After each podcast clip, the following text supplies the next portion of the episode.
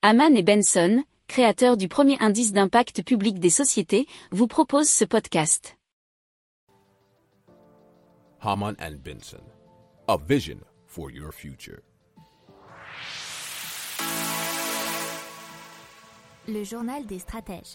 Allez, on passe au marché de l'énergie puisque l'électricité euh, a connu un de ses plus forts prix sur les marchés euh, selon le journal euh, Trends Le Vif Belgique qui nous disait que l'électricité a battu son record à 200 euros de mégawattheure sur la bourse européenne de l'énergie. Cependant, euh, pour les clients industriels, ça représente un doublement du tarif de gros qui pourrait entraîner un, un accroissement du prix final de 30 à 75%.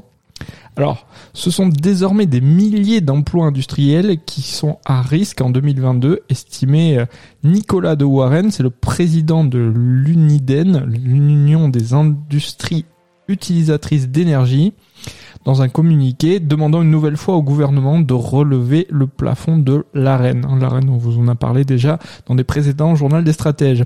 Alors, des calculs détaillés pour la Belgique montrent qu'un accroissement durable des tarifs de l'électricité de 30% par rapport à leur niveau historique pourrait coûter jusqu'à 10 000 emplois et ça serait 130 000 emplois en Allemagne et 55 000 possibles euh, en Italie.